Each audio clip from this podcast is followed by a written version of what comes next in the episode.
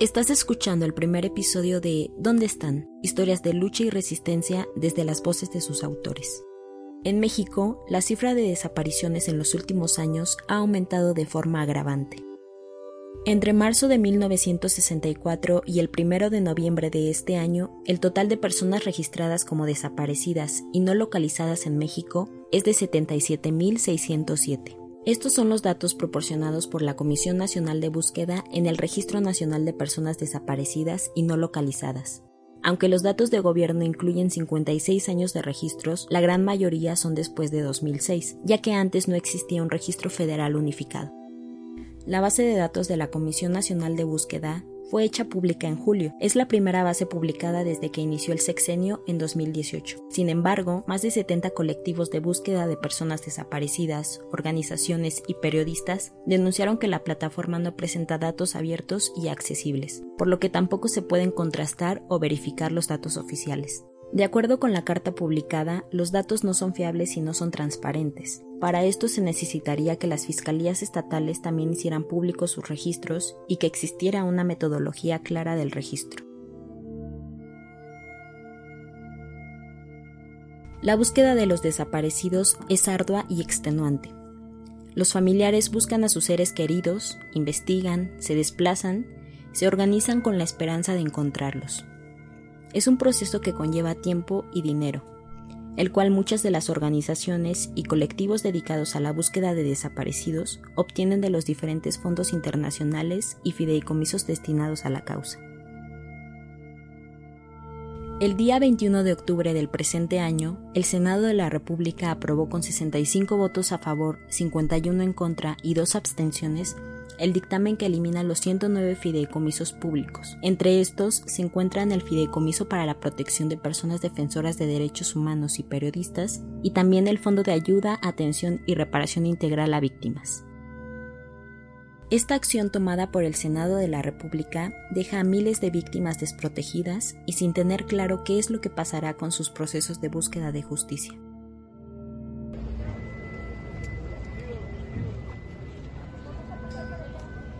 Familiares de personas desaparecidas protestaron varios días frente a la Cámara de Diputados, pero decidieron instalar un plantón afuera del Senado antes de que se diera la votación. El lunes 19 de octubre a las 11 de la noche fueron encapsuladas por la policía capitalina.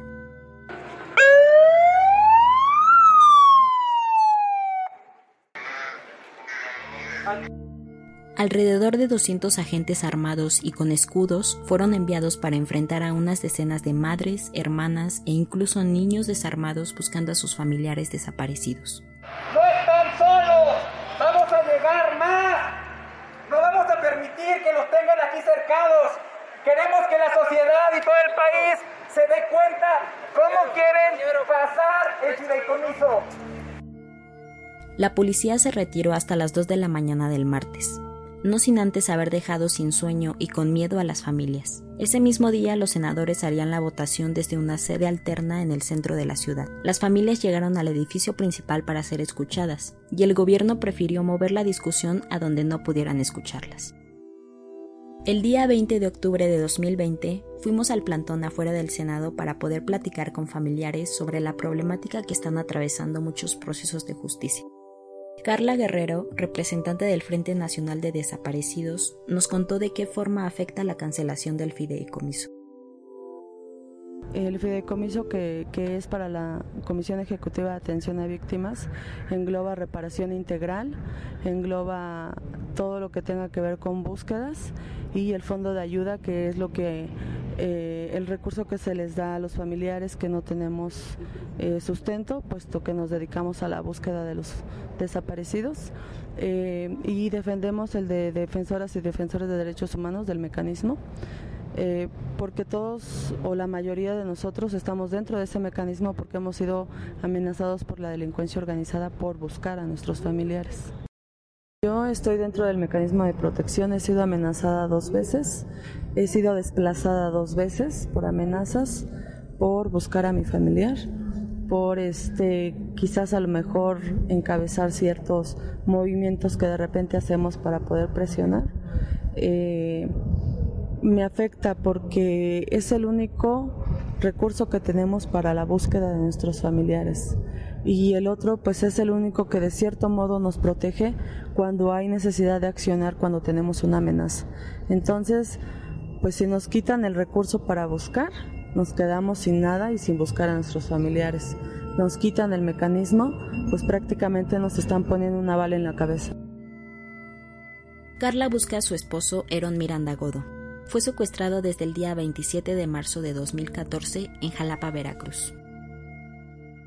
María Isela Valdés Chaides, miembro del mismo colectivo, busca a su hijo Roberto Quiroa Flores Valdés, desaparecido el 10 de marzo del 2014 en Reynosa, Tamaulipas. María nos comenta su experiencia al tratar estos últimos años con el gobierno actual. Nosotros empezamos a sufrir más nuestra pena cuando empezó a gobernar el presidente López Obrador porque nos empezaron a negar todo.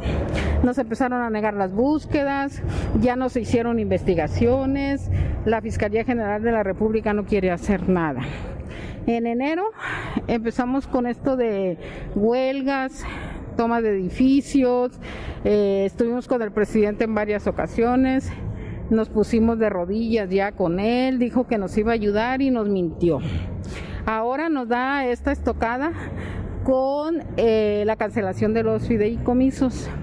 Nosotros este, lo que les estamos pidiendo aquí es que no cancelen el fideicomiso de búsquedas de desaparecidos, porque hay un fideicomiso para desaparecidos, que al igual que los mineros, las compañías extranjeras vienen y dejan un fondo.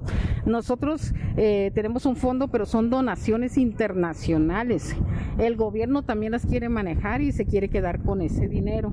Le urge al pueblo de México que ya en estos momentos haya un cambio de, de gobierno, de senadores, diputados, Suprema Corte, Fiscalía General de la República. No están ayudando, no están haciendo absolutamente nada. En anonimato, una mujer desplazada del estado de Tamaulipas a causa de buscar a su hermano nos comenta su pensar.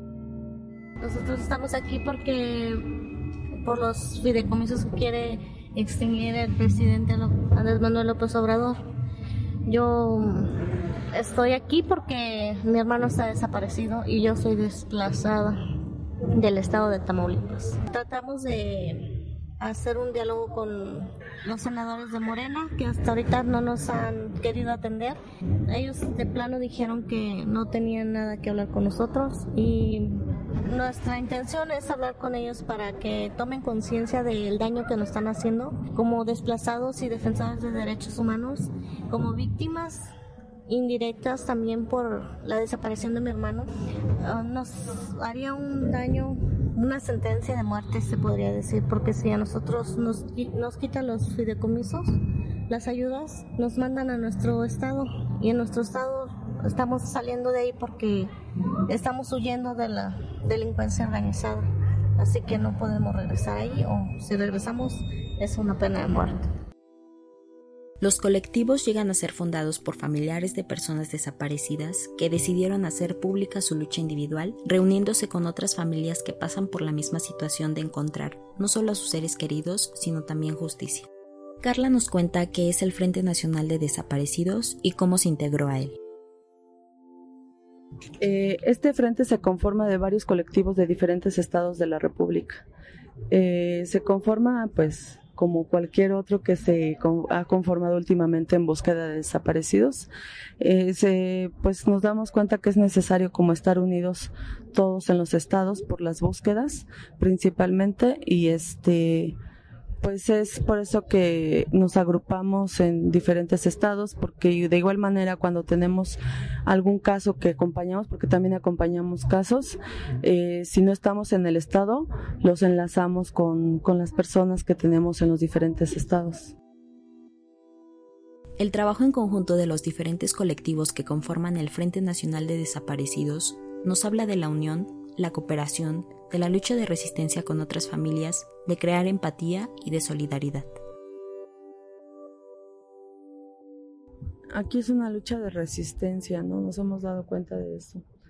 Nos hemos coordinado entre muchos colectivos. Todos los colectivos tenemos diferentes formas de trabajar, pero cuando se trata de hacer unión, nos unimos como en esta ocasión y como en muchas otras.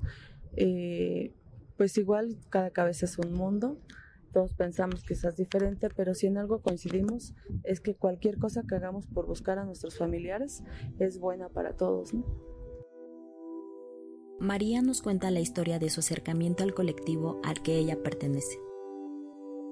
Bueno, nosotros empezamos con búsquedas en Reynosa y un día llegaron dos señoras y me dijeron que quería, querían ellas que nosotros fuéramos el grupo que andábamos allí en el monte, que fuéramos a Miguel Alemán, Tamaulipas que había unas fosas llenas de cuerpos ahí, encontramos en cuatro fosas 500 cuerpos.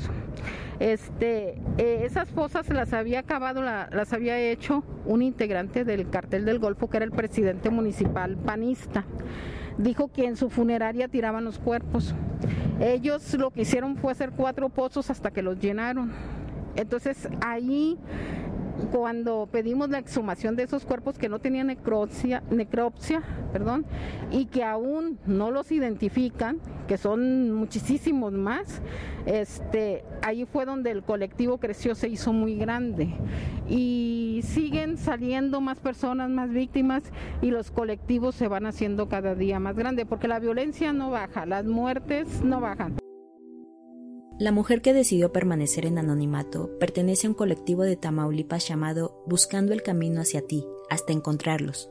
Para fines de este episodio la nombraremos como Isela. Nosotros tenemos un colectivo en Tamaulipas que es Buscando Camino hacia ti hasta encontrarlos. Pues referente después de lo de mi hermano, nosotros es que hacemos el colectivo para igual orientar a más víctimas de este tipo de delitos lo que es mi madre y nosotros somos cinco hermanos y una mujer. Hicimos el colectivo y es como ayudamos a más personas también. El trabajo de las familias dentro de los colectivos es fundamental para que las investigaciones no sean archivadas como los muchos casos que la policía no logra concretar. Esto mismo nos expresa María. Nosotras Aquí no estamos por gusto y no estamos tampoco este, reclamando al gobierno que hagan su trabajo por, porque nosotros nada más los estamos a ellos presionando. No, hay un motivo muy poderoso. No tenemos a nuestros hijos con, con nosotras y no vamos a parar de luchar hasta encontrarlos, porque pasan los años y pasan los años y no, no los buscan y nosotros no, no hemos podido encontrarnos, a encontrarlos porque ellos no nos apoyan. Ellos nos dan la calle, nos reprimen con la policía, nos molestan, nos violentan, nos golpean. Es un gran desprecio hacia las víctimas de parte de este gobierno y de todo el gabinete de, de López Obrador. Hacer conciencia en la sociedad mexicana respecto al gran problema humanitario que representan las desapariciones es un trabajo arduo. La alza constante en las cifras y la sobreinformación hacen un efecto contrario, ya que se normaliza la situación al grado de ignorar por completo que son personas de las que se hablan y no de un simple valor intangible. María nos cuenta cómo recuerda a su hijo Roberto Quiroga Flores Valdés. Él le gustaba mucho la música, era una persona muy alegre, nos ayudaba a cocinar, este, nosotros vendíamos comida, él iba a entregar las comidas y pues era una vida muy normal y muy feliz porque para una madre eh, lo más grande que tiene en la vida, en el mundo, son sus hijos. Del mismo modo, Isela nos cuenta sobre su hermano. Mi hermano era una persona amable, que se llevaba muy bien con las personas. Mm, pues como todo joven, se divertía, trabajaba en la casa, pues no le hacía daño a nadie. Carla aún tiene muy presente el recuerdo de su esposo. Él siempre fue una persona trabajadora, es o fue, la verdad no lo sé, eh, muy dedicado a su familia, a su trabajo. Él no era una persona de vicios, no tomaba, no fumaba, era muy dedicado a, su familia, a nosotros. Eh, no tenía problemas con nadie Su único delito fue trabajar y prosperar un poco para darle lo mejor a nuestras hijas y a mí. Ese fue su delito, ¿no? Este, ganarse el pan con el esfuerzo de su trabajo. Eh, una persona tranquila, por fuera a lo mejor se veía muy ruda porque era un hombre alto, fornido, pero tenía un, corazón muy noble, muy sensible. Eh, y era un, pues un esposo y un padre amoroso. La lucha de resistencia es constante. Las familias día a día se despiertan con la esperanza de encontrar a sus seres queridos. No es fácil, pero se mantienen firmes. Por último, les preguntamos a estas tres mujeres qué les gustaría decirle a las personas que no han vivido una situación de esta magnitud. Esto con la intención de tomar un tiempo de reflexión y conciencia de esta grave situación. A la sociedad que muchas veces ve a otro lado. Nos hacen el feo, como luego dicen, y nunca jamás les desearía pasar por esto. tener una persona desaparecida, un hermano, es algo horrible, porque no sabes dónde está, porque no sabes si está vivo o está muerto. Si mi hermano estuviera aquí, pues qué felicidad sería, ¿verdad? No nos criminalicen. Eh, nadie está exento de que le pase una desaparición.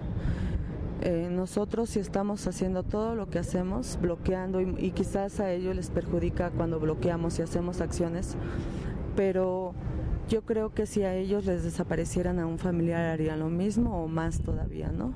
Entonces, este, pues que nos den un poquito de empatía no necesitamos más. Quizás no, no, si no quieren venir a apoyarnos o con simple empatía hacia nosotros es, suficiente. Eh, pues recuerden y recordemos que todos los ciudadanos tenemos hijos, hermanos, esposos, esposas. Entonces, pues a, cualquiera le puede pasar, ¿no? Y en el momento que a cualquiera le pase, habemos muchas personas que también vamos a buscarlo, a sus familiares.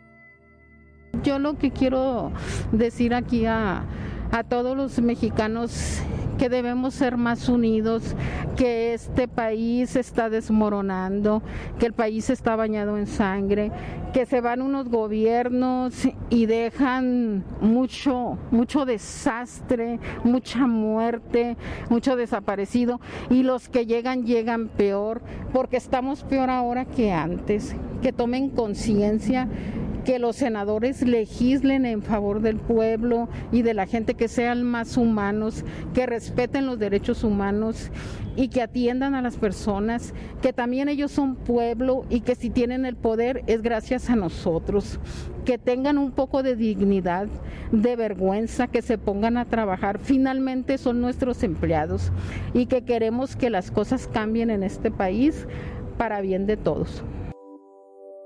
El Senado aprobó la eliminación de los fideicomisos a la 1.30 de la madrugada siguiente de entrevistarnos con las familias.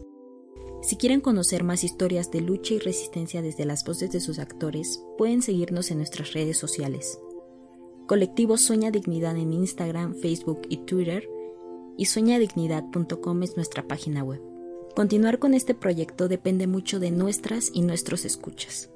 Ayúdanos compartiendo y difundiendo y en nuestras redes podrán enterarse de otras formas en que nos pueden ayudar con el proyecto. Si tienes una historia de lucha que contar y quieres que ayudemos a difundir, puedes contactarnos al correo suenadignidad.gmail.com o bien escribirnos por medio de nuestras redes sociales. Las entrevistas de este episodio fueron realizadas por Angélica Díaz y Luis Ramírez. La edición y diseño sonoro estuvo a cargo de Angélica Díaz. El guion estuvo a cargo de Isabel Pedraza. Yo soy Alejandra Jasso. Queremos agradecer mucho a Carla Guerrero, María Chaides y la Mujer Anónima por la confianza que nos tuvieron al contarnos sus historias. Todos los contenidos divulgados a través de soñadignidad.com mantienen la licencia de Creative Commons, compartir igual, bajo atribución de autores y sin fines de lucro. Los segmentos de audio y archivo utilizados guardan las restricciones de uso justo o mediante fair use. Los derechos de copyright de estos fragmentos pertenecen a sus creadores.